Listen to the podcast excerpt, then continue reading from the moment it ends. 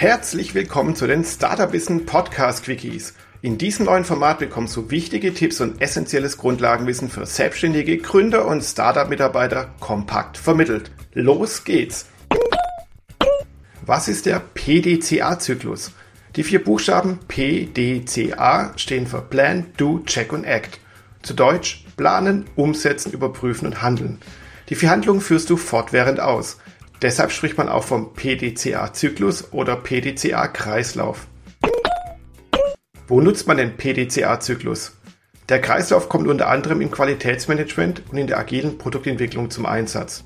Über den sogenannten kontinuierlichen Verbesserungsprozess kannst du Prozesse in deinem Unternehmen fortwährend optimieren und du entwickelst Produkte, die sich sehr stark am Kundenwunsch orientieren.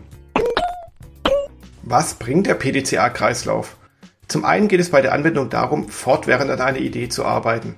Zum anderen gilt es, schneller handeln zu können. Diese Agilität führt dazu, dass du Konzepte und Produkte rasch entwickelst.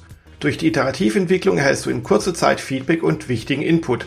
Darauf basierend verbesserst du fortwährend deine Ergebnisse. Ein Beispiel. Du möchtest eine neue Dating-App auf den Markt bringen.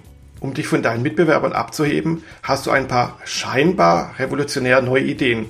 Doch sind die wirklich gut? Überprüfe es.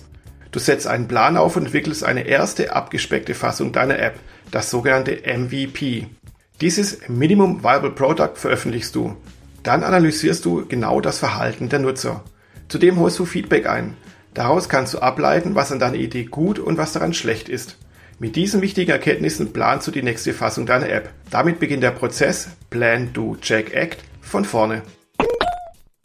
Welche ähnlichen Methoden gibt es? Aus dem PDCA-Zyklus wurden über die Jahrzehnte weitere, recht ähnliche Modelle abgeleitet.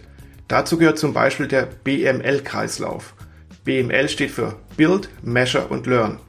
Dieser Zyklus wurde durch die Lean Startup Methode von Eric Ries bekannt.